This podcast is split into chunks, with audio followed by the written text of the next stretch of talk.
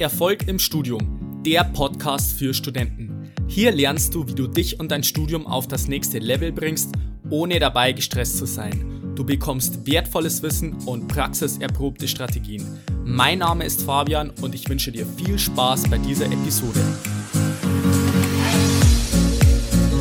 Ich grüße dich zu dieser neuen Episode. Schön, dass du wieder mit dabei bist. In der heutigen Folge habe ich mich mit Lennart Hermann über verschiedene Aspekte des erfolgreichen Studierens unterhalten. Der Lennart ist nämlich Masterabsolvent mit Auszeichnung, Buchautor und promoviert derzeit an der RWTH Aachen. Wir haben uns, wie gesagt, über verschiedene Aspekte unterhalten. Erstmal, warum es überhaupt wichtig ist, in der heutigen Zeit einfach einen Top-Abschluss hinzulegen und warum es einfach nicht mehr ausreicht, einfach durchschnittliche Noten zu haben, wenn man am Ende dann auch seinen Traumjob haben mag. Zusätzlich gehen wir einfach darauf ein, warum es wirklich wichtig ist, top organisiert zu sein und am Ende gibt es dann auch noch wirklich praktische Hinweise, wie man das Ganze in seinem Studium implementieren kann. Ich wünsche dir nun viel Spaß beim Interview. Heute habe ich mal wieder einen Gast bei mir im Podcast und zwar den Buchautor und Masterabsolvent der RWTH Aachen, sogar mit Auszeichnung, Lennart Hermann er ist auf mich zugekommen und hat mir eine E-Mail geschrieben und hat gesagt, hey Fabian, ich finde das echt klasse, was du machst, also auch mit dem Podcast, dass du die Studierenden dabei unterstützt, vor allem halt aus dem ersten Semester, weil ich weil beziehungsweise der Lennart auch in den ersten Semestern relativ viele Probleme hatte und ähm, bei ihm war es ähnlich wie bei mir, dass es halt nicht ganz so optimal äh, gelaufen ist und er sich auch mit diesen Themen beschäftigt hat, wie man im Prinzip erfolgreich studieren kann und hat dann auch sogar seinen Master nach elf Semestern erfolgreich abgeschlossen mit Auszeichnung, wie bereits erwähnt. Und deswegen freut es mich besonders, dass ich heute dich im Podcast-Interview zu Gast habe. Herzlich willkommen im Podcast Erfolg im Studium, lieber Lennart. Danke, Fabian. Danke, dass ich hier sein darf. Sehr gerne. Lennart, ich habe jetzt gerade schon ein bisschen was über dich erzählt. Magst du dich vielleicht selber noch mal kurz vorstellen, wer du bist und was du so machst? Klar, also wie du schon gesagt hast, mein Name ist Lennart, ich bin jetzt 25 ich komme ursprünglich aus Bonn, also bin da geboren und aufgewachsen. Dann äh, nach dem Abitur bin ich rüber nach Aachen, um hier Maschinenbau zu studieren und habe dann, wie die allermeisten, glaube ich, im Studium im ersten Semester so Schwierigkeiten gehabt, gerade mit den Grundlagenfächern. Wie geht man da ran? Wie lernt man überhaupt richtig? Ähm, und das hat sich dann erstmal ein bisschen durchgezogen und irgendwann hat mich dann so ein bisschen der Drive gepackt, okay, jetzt, jetzt leg mal los, jetzt da geht noch was, da ist noch Luft nach oben und habe mich dann halt mal mit der Thematik beschäftigt und halt nicht im Sinne von immer einfach mehr lernen, mehr lernen, mehr lernen, im Sinne von mehr Zeit investieren, sondern mal sich überlegen, okay, ist, macht das, was ich hier mache, überhaupt so Sinn? Ähm, ja, und dann ging es halt langsam steil bergauf und dann hat man auch so eine exponentielle Lernkurve, würde ich sagen. Ähm, habe dann im Bachelor bei uns vertieft man sich nach dem vierten Semester, mich vertieft in Richtung Produktionstechnik, ähm, war dann noch ein halbes Jahr in Kanada für ein Praktikum, dann äh, Bachelorarbeit, dann direkt im Master, der Master angeschlossen also Bachelor ist bei uns sieben und Master Regelstudienzeit drei Semester. Ähm, Master dann fertig gemacht und bin dann tatsächlich hier in der Hochschule hängen geblieben, weil ich auch ähm, nach dem zweiten Semester schon angefangen habe im ähm, Job als studentische Hilfskraft in einem Forschungsinstitut hier. Und tatsächlich bin ich dann auch nach meinem Auslandsaufenthalt wieder dorthin gegangen, habe auch meine Masterarbeit da geschrieben ähm, und dann angefangen zu promovieren, weil das Team war geil, das Thema war geil oder ist geil, ich bin ja immer noch dabei. Ähm, genau, jetzt promoviere ich nach wie vor im Bereich Fertigungstechnik hier an der Hochschule und mal sehen, wo der Weg noch so hinführt. Ja, hört sich schon mal spannend an, Lennart. Also ich erkenne da schon sehr viele Parallelen auch zu meinem Weg, dass ich halt auch Maschinenbau studiert habe. Bei mir jetzt an der TU München, bei dir ist es jetzt die RWTH Aachen, sind so, ich sag mal so, die beiden renommiertesten Universitäten im Bereich Maschinenbau. Von daher äh, haben wir schon relativ viele Parallelen, was so der Weg betrifft. Auch wie du gesagt hast am Anfang, äh, bist du vielleicht jetzt ganz, nicht ganz so klar kommen. Bei mir war es ähnlich und ich hatte dann auch irgendwann der Drive gepackt zu sagen, okay, äh, ich gehe jetzt das erfolgreich an und suche mir einfach so die Sachen raus, die ich brauche, um das Studium erfolgreich anzugehen. Und äh, da möchte ich jetzt gleich mal auf deine zwei Bücher eingehen. Also du hast ja zwei Bücher geschrieben, die du mir freundlicherweise zugeschickt hast. Und da habe ich mir jetzt einige Sachen rausgeschrieben bzw. notiert wo wir jetzt einfach ein bisschen drüber quatschen könnten, ähm, wo es einfach um verschiedene Bereiche des Studiums geht. Und du hast jetzt, jetzt schon angesprochen, du hast Maschinenbau studiert. Äh, aber ich habe jetzt auch festgestellt, dass es jetzt nicht nur äh, sich auf Maschinenbau bezieht, sondern allgemein sind es Thematiken, die im Studium extrem wichtig und relevant sind. Und deswegen äh, würde ich das Ganze ein bisschen allgemeiner halten. Also das erste Buch geht jetzt speziell um Maschinenbau, das zweite um Ingenieurwesen und deswegen möchte ich jetzt gleich mal damit einsteigen. Und zwar fand ich es ganz interessant, dass du bereits in der Einleitung schon erwähnt hast, äh, wer du bist und, und wie du so zu dem Ganzen gekommen bist. Und das mal, vielleicht mal kurz den, den ersten Absatz, das fand ich schon ganz cool. Da steht nämlich drin, ich wollte nie zu der breiten Masse gehören und erwarte von einem Beruf nicht nur, dass er sicher ist, sondern mir Spaß macht, mich fordert, ich dort mit engagierten Menschen zusammenarbeite und mein Job mir den Lebensstil finanziert, den ich mir wünsche. Um das zu erreichen, reicht es nicht nur, den Studienverlaufsplan zu verfolgen und irgendwann mit einem mittelmäßigen Abschluss aus der Hochschule rauszufallen. Und äh, das finde ich schon mal richtig cool, weil ich glaube, dass die meisten das auch nicht wirklich so auf dem Schirm haben, dass man wirklich auch einen Top-Abschluss braucht, um dann später äh, ja, seinen Traumjob zu bekommen, weil äh, du hast das auch geschrieben, dass die Zahl von Studierenden von 2010 bis 2017 sich um 34 Prozent erhöht hat. Also finde ich schon auch ziemlich krass. Und von daher wäre so meine Frage, äh, wie du da letztendlich drauf gekommen bist, auf die Erkenntnis, dass du sagst, okay, äh, stimmt. Also so wie ich jetzt gerade im Studium bin, geht es nicht. Irgendwas muss ich verändern, damit ich da später auch meinen Traumjob bekommen kann. Ja, das war so ein etwas längerer Prozess, würde ich sagen. Also ähm, es gibt ja häufig so diese Meinung, dass ähm, viele Studierende sagen, alles klar, ich mache jetzt meinen Abschluss und dann gehe ich meinen ersten Job und danach ist der Abschluss sowieso nicht mehr wichtig. Wie ich meinen Master oder meinen Bachelor abgeschlossen habe, ist dann völlig egal. Das sehe ich also ein bisschen anders. Das ist vielleicht ein bisschen kurzsichtig gedacht an der Stelle, weil die erste Position, die man nach dem Studium bekommt, die hängt in der Regel, natürlich ist das nicht immer der Fall, aber in der Regel davon ab oder stark davon ab, wie gut man sein Studium abgeschlossen hat. Und diese Position ist auch gerade der Startpunkt für die Karriere. Und wenn ich dann schon eine Position bekomme, die vielleicht besonders interessant ist, irgendeine, beispielsweise eine, irgendeine besonders geile Trainee-Stelle, dann ist doch mein Start schon ganz anders und dann kann ich auch, habe ich auch eine ganz andere Richtung, in die ich mir entwickeln kann. Das heißt, auch die Jobs nach meinem ersten Job hängen von meinem Studium ab. Das ist halt ein Trugschluss, wenn man sagt, das Studium ist nach dem ersten Job egal, weil das ist nicht so, weil der erste Job hängt vom Studium ab. Und deswegen, äh, diese Erkenntnis ist mir irgendwann so ein bisschen gekommen. Ähm, aber ich sehe es auch hier in meinem Umfeld einfach, dass wenn Leute ähm, von der Uni fertig sind, gerade auch im Maschinenbau ist der Abschluss jetzt kein Garant für einen Job. Ne? Also ich kenne auch genug Leute, die haben Monate nach einem Job gesucht, auch wenn sie Ingenieur sind. Das erzählt man sich zwar immer so gern. Und wenn man dann noch mal ein bisschen rumgekommen ist, ein bisschen was gesehen hat, also ich allein durch meine Arbeit jetzt hier, aber auch durch meinen Auslandsaufenthalt und auch noch ein anderes Praktikum, dann kriegt man ja schon mal so mit, okay, was will ich und was will ich eigentlich nicht. Und ich möchte ehrlich gesagt nicht mein Leben lang in einem Großraumbüro sitzen und ähm, ja, irgendwo mit einem Kellerfenster irgendwelche äh, CAD-Konstruktionen machen oder optimieren. Das ist einfach nicht meine Vorstellung. Das ist vielleicht bei jedem anders, aber bei mir hat sich das so entwickelt, dass ich da eher in die Richtung möchte, alles klar, wenn ich das schon mache hier, dann will ich auch dann schon richtig. Ja, ja, verstehe ich. Äh, ich finde es echt äh, cool, dass du das sagst, dass es beim Bachelor schon losgeht. Also meiner Erfahrung nach geht es schon teilweise beim Abitur los. Also meiner Erfahrung nach ist es so, dass die meisten Leute oder jungen Menschen so sagen, ja, also im Abitur, da muss ich jetzt auch nicht so gut sein, ich muss ja später im Studium gut sein. Dann geht es weiter im Bachelor, da sagen sie dann, ja, der Bachelor ist eh nicht so wichtig, äh, der Master ist viel wichtiger. Und im Master sagen sie dann, ja gut, also der Abschluss vom Master ist jetzt auch nicht so wichtig. In zehn Jahren, zehn Jahren fragt da auch keiner mehr danach, wenn ich jetzt irgendwie im Job bin. Und dieser Trugschluss dahinter ist, glaube ich, dass du halt irgendwie immer diese Einstellung hast, okay, später, dann irgendwann ist es mal wichtig, was ich da mache, aber gerade was ich mache, das ist jetzt nicht so wichtig.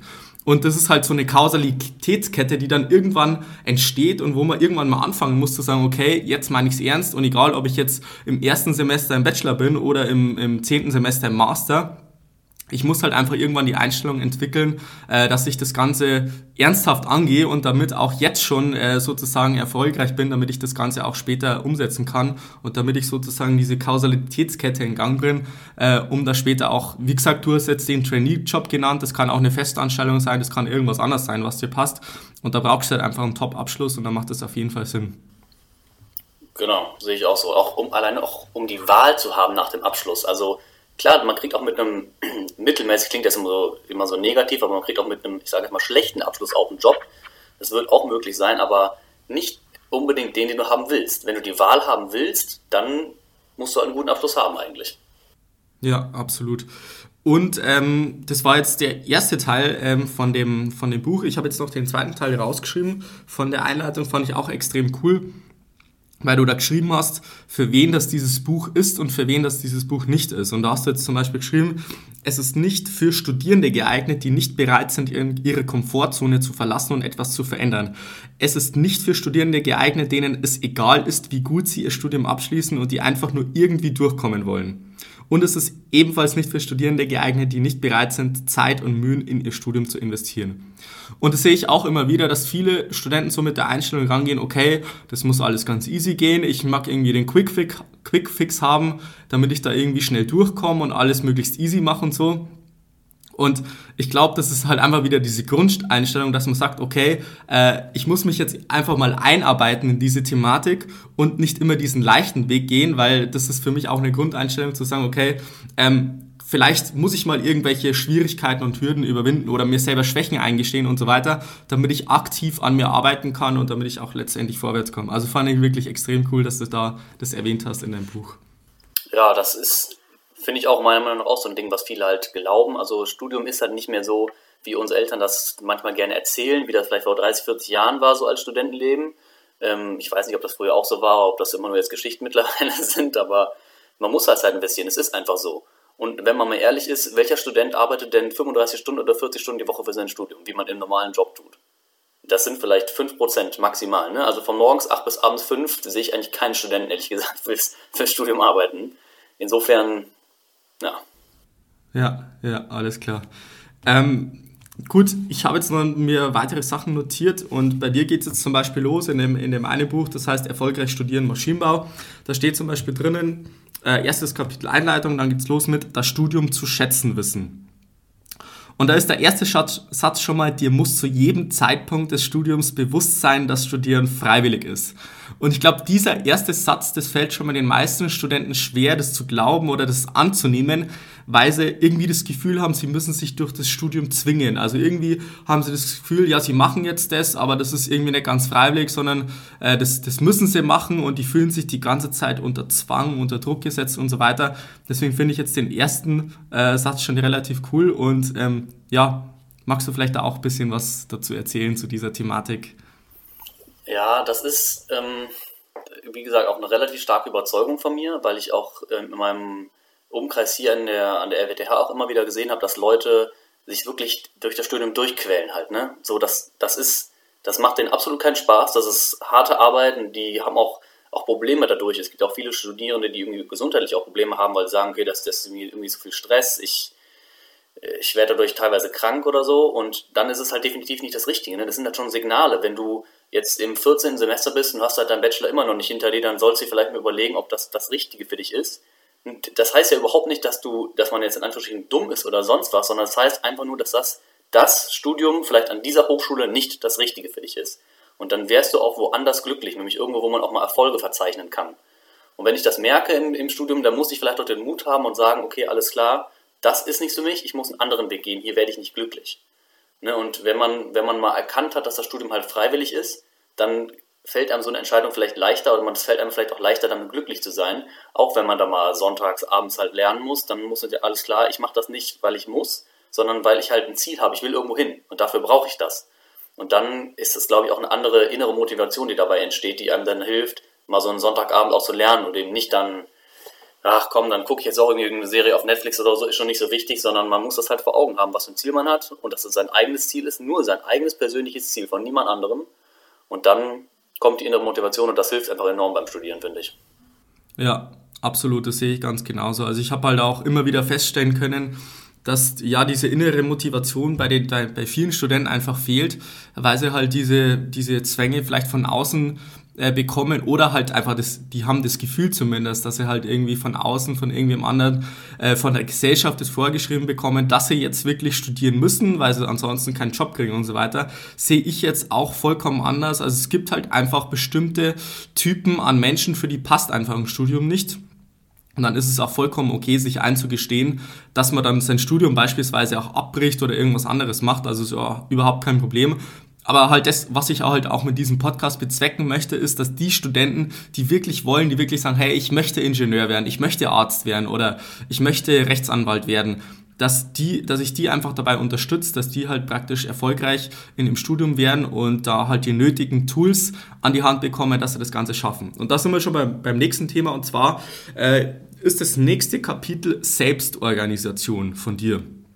Halt ich persönlich für ein äh, sehr, sehr, sehr, sehr unterschätztes Thema bei den meisten Studenten, weil da bei vielen einfach die nötige Struktur fehlt, um halt mit diesen ganzen Informationen einerseits auf der Inhaltsebene umgehen zu können und andererseits diese ganzen Sachen um das Studium herum, was man da alles managen muss. Also das fängt ja schon an beim, beim Stundenplan, Wochenplan, wie man das alles macht, ähm, dass da die meisten Studenten einfach nicht wirklich so eine Struktur haben, die sie halt wirklich effizient auch ans Ziel führt oder halt auch effektiv. Da werden wir vielleicht später auch nochmal kurz drauf eingehen, äh, was da so der Unterschied ist. Aber dass da vielen das fehlt. Und da ist auch schon mal der erste Satz von diesem Kapitel, um im Maschinenbau erfolgreich zu werden, ist es extrem wichtig, gut organisiert zu sein. Und organisiert sein bezieht sich auf viele Aspekte. Also was meinst du jetzt konkret damit? Vor allem jetzt mit den vielen Aspekten. Also organisiert sein kann man halt aus verschiedenen Richtungen sehen. Ne? Also einerseits auf die fachliche Ebene, jetzt im Studium beispielsweise, auf die persönliche Ebene ähm, oder auf der persönlichen Ebene, was, was mache ich in meinem Studium, wie plane ich meinen Tag, wie plane ich meine Wochen, wie plane ich meinen Monat oder mein Semester. Organisiert sein kann aber auch heißen, äh, die richtigen Informationen zu besitzen einfach. Ja? Also ähm, es, viele Studierende glauben, dass es zum Beispiel äh, nicht so wichtig ist, dass man irgendwie am Laufenden bleibt und hämmern sich dann kurz vor der Klausur den ganzen Stoff rein. Okay, kannst du machen, aber trotzdem musst du irgendwie Informationen haben, was ist Sache. Also ich, ich sage mal Basisinformationen, wann und wo ist die Klausur. Okay, das kriegt vielleicht jeder noch irgendwie hin. Ne? Aber dann gibt es auch so ein paar Sachen, die vielleicht mal in irgendwelchen Veranstaltungen gesagt werden, die man dann vielleicht doch überhört hat oder Informationen, die man braucht. Ähm, ich habe in meinem Buch auch so ein ganz nettes Beispiel, wo halt äh, im Semester immer wieder für ein Fach gesagt wurde, dass wir ein einseitiges Blatt mit beschriebenen, also ein Formelblatt mit in die Klausur nehmen dürfen, ein DIN A4-Blatt, beidseitig beschrieben. Ähm, und ja, das haben anscheinend oder hat eine Kommilitone nicht mitgekriegt. Und dann war halt der Tag der Klausur. Dann saßen wir da alle und dann fragte der Dozent, ja, gibt es noch Fragen? Dann meldet sie sich und sagte, ja, sie hätte keine Formelsammlung. Ja, und dann sitzt du da halt. Dann hat sie gefragt, ob sie die Formelsammlung vom Institut haben dürfte. Das war halt so eine Basisformelsammlung auf zehn Seiten gedruckt. Dann konnte der Dozent natürlich auch nur sagen, nee, tut mir leid, es gibt nur die handbeschriebene. Ne? Und wenn die sagen, schreib dir eine Formelsammlung, dann hat das schon einen Grund. Dann sind da nämlich riesige Formeln drauf, die man halt nicht auswendig kann. Dann hast du halt ein Problem. Und das ist halt sowas wie organisiert sein auf einer Ebene, die vielleicht nicht direkt so ersichtlich ist, die aber auch nötig ist, sich zumindest da mal Gedanken drüber zu machen und nicht einfach irgendwie sich mitschwimmen zu lassen, sondern sich mal bewusst zu werden, alles klar, vielleicht brauche ich hier noch ein paar mehr Informationen, hier muss ich irgendwie vielleicht ein bisschen besser organisieren, wie du eben gesagt hast, so eine Struktur halt da reinzubekommen, an der man sich auch festhalten kann. Ja, absolut, absolut. Ähm, äh, das, das deckt sich auch eins zu eins mit meiner Erfahrung, die ich gemacht habe. Also ich kenne zum Beispiel, dass es eigentlich fast bei jeder Klausur immer irgendwen gibt, der irgendwie zu spät kommt, der den Raum nicht findet, weil bei uns ist so, wir haben teilweise halt 500, 600 Leute, in, im, vor allem jetzt im Bachelor, im Grundstudium, in Fächern und das verteilt sich halt dann auf acht verschiedene Hörsäle. Und wenn du dann davor äh, eine Stunde dir überlegst, okay, wo schreibe ich ihn überhaupt? Und dann erstmal über einen kompletten Campus laufen musst und auch den Raum nicht kennst und dann äh, kurz davor feststellst, dass du eigentlich gar nicht weißt, wo der Raum ist, dann gibt's immer wieder Studenten, die es wirklich zusammenbringen, da zu spät zu kommen zur Klausur und diese ganzen Informationen schon vorgelesen werden und die, die einfach zu spät kommen oder wie du bereits gesagt hast, es gibt halt klare Regularien, was halt zum Beispiel in der Klausur erlaubt ist, Formel, handbeschriebene Formelsammlung, DIN A4, einseitig, äh, handschriftlich beschrieben und so weiter. Und es sind halt ganz klare Vorschriften. Und wenn man einfach da schludrig ist und sagt, okay, irgendwie schaffe ich das schon und dann nehme ich halt irgendwas mit, ähm, oder sich halt äh, spät äh, erkundigt, dann wird es halt vielen passieren, dass die da halt teilweise auch in der Klausur nicht die nötigen Mittel beisammen haben, dass sie die Klausur erfolgreich schreiben. Also das deckt sich auch eins zu eins mit meiner Erfahrung. Und ähm, jetzt habe ich halt hier noch als Satz gelesen, Gut organisiert sein bedeutet, so viele Informationen wie möglich zu besitzen. Und äh, ich habe jetzt den, den kompletten Absatz nicht ganz durchgelesen, aber da muss ich sagen, das sehe ich ein bisschen anders. Also für mich geht es jetzt nicht darum, dass ich so viele Informationen wie möglich besitze, sondern bei mir geht es darum, dass ich die richtigen Informationen zur richtigen Zeit weiß und die halt richtig strukturieren kann. Weil teilweise habe ich jetzt zum Beispiel die Erfahrung gemacht, dass wenn ich zu viele Informationen habe, dass mich das überfordert und ich gar keinen Plan habe, wie ich das Ganze äh, ja, angehen soll, weil, weil ich total überfordert bin. Ja, vielleicht magst du da kurz auf den Satz eingehen, wie du das gemeint hast. hast natürlich recht, das ist vielleicht ein bisschen übertrieben. So viele Informationen äh, wie möglich zu besitzen. Es geht natürlich darum, die richtigen Informationen zu besitzen, aber davon halt alle, die man braucht. Ne? Ähm, und das, äh, damit meine ich solche Sachen wie, viele Leute gehen ja nicht in Vorlesungen und Übungen, habe ich auch nicht immer gemacht, ne? es ist einfach Ermessenssache, ähm, aber es wird doch häufig mal von Dozenten, vom Professor oder von anderen Assistenten in der Vorlesung und Übung der ein oder andere Tipp halt gegeben, was zum Beispiel vorkommen könnte oder was sie für wichtig halten. Und diese Tipps habe ich nicht, wenn ich zum Beispiel die Veranstaltung nicht besuche oder mich nicht informiere. Es kann ja sein, dass ich einfach Kommilitonen fragen kann, die da war oder wir wechseln uns ab, wer geht hin, wer geht nicht. Und das meine ich eigentlich mit Informationen. Also Informationen beispielsweise über eine konkrete Klausur oder ein konkretes Fach, dass ich mir mal ein Blatt mache und ich sammle einfach alles. Okay, wie viele Module habe ich? Wie viele Aufgaben habe ich? Habe ich eine Aufgabensammlung? Wie lang ist die Klausur? Wie viele Aufgaben gibt es? Welche Themen gibt es? Was ist wichtig? Was ist weniger wichtig? Sowas meine ich natürlich mit Informationen sammeln. Das sind natürlich die Informationen, die du auch meinst, halt die richtigen Informationen zur richtigen Zeit haben. Ist vielleicht an der Stelle ein bisschen drastisch beschrieben gewesen. Ja, ja, aber ich, ich verstehe schon, auf was es hinausläuft, das auf jeden Fall. Ähm, ja, coole Sache. Ich möchte jetzt noch kurz auf ein paar, ja, ich sag mal, praktischen Informationen oder beziehungsweise Organisationstools eingehen und hast jetzt in deinem Spiel, in deinem äh, Buch drei Elemente beschrieben und zwar ist es bei dir so, dass du das aus Kalender zusammensetzt, äh, To-Do-Liste und Wochenplan, so wie ich es jetzt verstanden habe. Ja, vielleicht magst du noch mal, vielleicht magst du selber kurz vorstellen, wie du das da gehandhabt hast im Studium. Also dieses Organisationssystem, ähm, was ich da beschrieben habe, was aus diesen drei Elementen besteht, das hängt jetzt gar nicht unbedingt direkt mit dem Studium zusammen, aber das hat mir da einfach extrem geholfen. Das habe ich so ein bisschen für mich selbst entwickelt, ähm, weil ich irgendwann gemerkt habe, okay, alles klar, ich komme irgendwie nicht mehr zurecht mit äh, einerseits meinen Terminen, mit den Sachen, die ich gerne machen möchte. Äh, und irgendwann fällt halt irgendwas hinten runter. Und dann überlegt man sich zwei Jahre später, oh Mist, das wollte ich doch eigentlich immer schon mal gemacht haben oder das wollte ich unbedingt gemacht haben, habe ich aber nicht gemacht. Habe ich mich äh, ein bisschen mehr damit beschäftigt und äh, auch was so Organisationstheorie angeht, mal Bücher gelesen, ganz berühmt halt von Stephen Covey, das, äh, die sieben Wege zur Effektivität. Äh, genauso gut kann ich nur empfehlen von David Allen, Getting Things Done. Ähm, und auch so Elementen, die äh, die beiden da beschreiben, habe ich das dann zusammengesetzt. Also einerseits ist es der Kalender natürlich, wie jeder andere auch. Also ich habe einfach auf meinem Smartphone meinen Kalender, wo ich meine festen Termine eintrage. Ne, das ist ja auch so ein Ding, fällt mir gerade dazu ein dass man irgendwann im Leben kommt, ja der Moment, wo man anfängt, einen Kalender zu benutzen. Also mit 14 habe ich keinen Kalender benutzt, wenn ich ehrlich bin. Ne? Das ist vielleicht so der erste Moment, wo man merkt, okay, ich werde älter, wenn man einen Kalender braucht, um seine Termine zu organisieren. Ähm, und ähnlich war das bei mir halt mit diesem Organisationssystem, weil ich gemerkt habe, okay, mein Kalender reicht irgendwie nicht mehr. Genauso reicht eine einfache To-Do-Liste nicht mehr, die ich mir jeden Tag irgendwie schreibe. Und dann hat sich das entwickelt, dass ich einfach meinen Kalender für meine festen Termine benutze dann habe ich auf meinem Smartphone auch, wie gesagt, eine To-Do-Liste, wo ich Sachen reinschreibe, die ich machen möchte oder die noch anstehen, die aber keinen festen Termin haben. Ja? Also ähm, da steht zum Beispiel drauf Steuererklärung oder sowas machen. Ich kann die mal gerade hier ganz schnell öffnen, um ein praktisches Beispiel vielleicht zu haben. Da stehen Drachen drauf wie äh, Auto ummelden ähm, und Steuererklärung. Jetzt sind die ersten beiden Einträge einfach. Die muss ich beide machen, sind aber nicht fest terminiert. So, und das dritte Element ist dann so ein Wochenplan und der bildet sich im Prinzip aus dem Kalender und meiner To-Do-List und ist so der Fahrplan für die Woche. Den erstelle ich jeden Sonntagabend. Das heißt, ich setze mich sonntags hin, dann äh, öffne ich meinen Wochenplan und meine Excel-Tabelle, öffne meinen Kalender und übertrage erstmal alle Festtermine in Termine von meinem Kalender in den Wochenplan.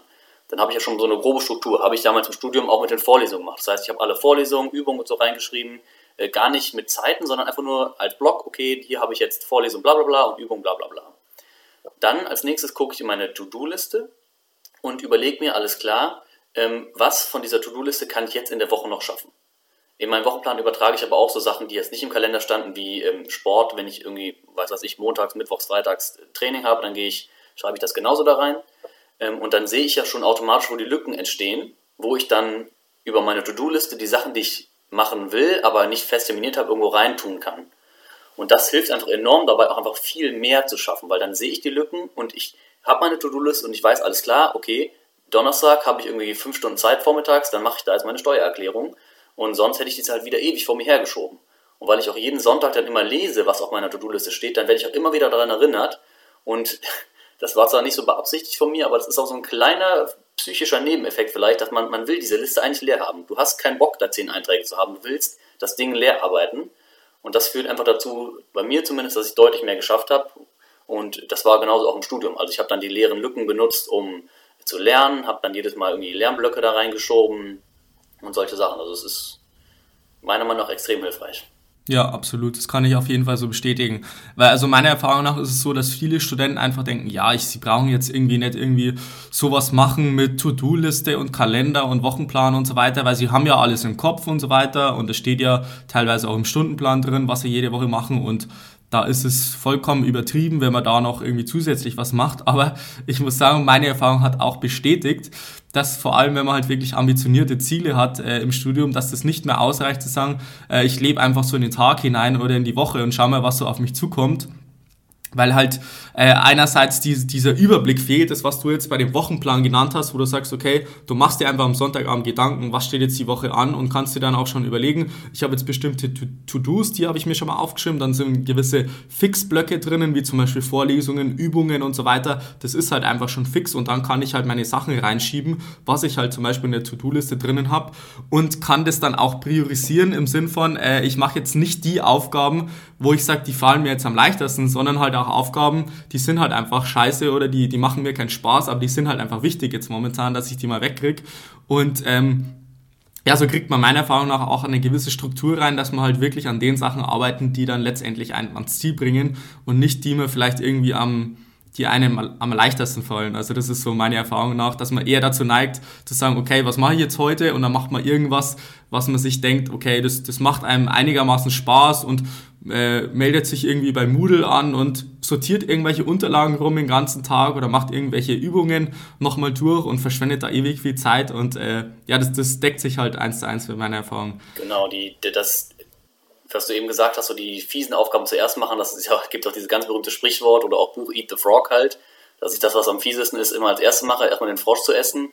sehe ich genauso, das wäre die vierte Dimension von diesem Organisationssystem, wenn man sie hinzufügen möchte, dass man die Aufgaben priorisiert ähm, aber was du meint, ist, dass viele Leute glauben oder Studierende glauben, dass das halt nicht nötig ist. Das habe ich auch immer mitgekriegt. Und das merke ich auch jetzt noch, selbst auch als, als Promovent oder als Doktorand, dass viele das nicht für nötig halten. Da bin ich mir nicht ganz so sicher, warum das so ist, weil es das, also die allermeisten Leute, die irgendwo in, im Studium erfolgreich waren oder auch in anderen Bereichen erfolgreich sind, die propagieren das immer wieder. So Leute, organisiert euch, plant eure Wochen etc. Und wenn ich das doch jetzt schon so vielen Leuten höre, dann muss ich doch irgendwann mal auf den Gedanken kommen, okay, Orcam Skalpell, vielleicht ist die einfachste Lösung auch einfach die richtige, vielleicht ist das einfach sinnvoll. Und dann probiere ich es halt einfach mal aus, anstatt immer zu sagen, nee, ich brauche das nicht. Mhm. Ja, das ist ziemlich, also das, das ist auf jeden Fall so und ich glaube halt, vor allem in der heutigen Zeit mit der Digitalisierung und so weiter gibt es halt so geile Tools, die halt dabei, dir dabei helfen, einfach so ein System zu entwickeln, das dich dabei unterstützt, einfach deine äh, Sachen zu strukturieren und zu planen, ohne dass du wirklich jetzt so krass viel Zeit investieren musst. Also wenn ich mir vorstelle, ich müsste es jetzt alles handschriftlich mit einem Kalender machen, mit einer To-Do-Liste und so weiter, dann wird es wahrscheinlich auch äh, am Anfang mir irgendwie Kopfschmerzen äh, bereiten. Aber wenn ich sage, ich habe jetzt einen Kalender, der ist digital, immer in der Hosentasche im Laptop, dann habe ich eine To-Do-Liste. Ich nutze zum Beispiel die App Wunderlist, ist total simpel. Du gibst halt einmal die Sachen ein, was du brauchst, kannst dir dann abchecken und dann war's das. Und auch dein Wochenplan und so. Das ist halt inzwischen so simpel, wenn man halt diese ganzen Tools kennt, kennt und auch anwendet, dann ist das halt so ein, und das, äh, so ein System, das dich einfach automatisch dabei unterstützt, deine Ziele zu erreichen. Also ich finde, da gibt es halt in der, gerade in der heutigen Zeit eigentlich keine Ausreden mehr, dass man sich einfach nicht organisiert. Nee, deswegen habe ich das auch in meinem Buch extra nochmal beschrieben. Ich wusste nicht, ob es sinnvoll ist oder nicht, aber im Nachhinein bin ich sehr glücklich, dass ich es gemacht habe, dass ich für solche Sachen wie auch diese To-Do-List oder den Kalender eben auch digitale Services nutze. Ne? Also ich benutze halt meinen ganz normalen Google-Kalender, weil ich den immer hin und her schieben kann, von, von Computer, von Laptop zu hier. Auf der Arbeit kann ich den zugreifen, genauso wie eine, eine Tasklist oder eine To-Do-List auf dem Handy, weil ich die immer dabei habe und das immer direkt aufschreiben kann, wenn mir was einfällt. Also wie du gesagt hast, es gibt halt tausend verschiedene Optionen mittlerweile, die so gut sind, dass man eigentlich die wirklich nutzen sollte. Ja, absolut. So, das war jetzt der erste Teil des Interviews mit Lennart Hermann. Im zweiten Teil geht es dann darum, wie du andere verschiedene Aspekte des Studiums erfolgreich angehst, beispielsweise das Thema Lerngruppen, Lehrveranstaltungen, Routinen schaffen, Produktivität, Effizienz und Effektivität. Also das geht dann nächste Woche wieder am Montag online. Ansonsten würde ich mich freuen, wenn du da wieder einschaltest und ich wünsche dir auf jeden Fall noch einen wunderbaren und erfolgreichen Tag. Bis dann, bleib dran, dein Fabian, ciao.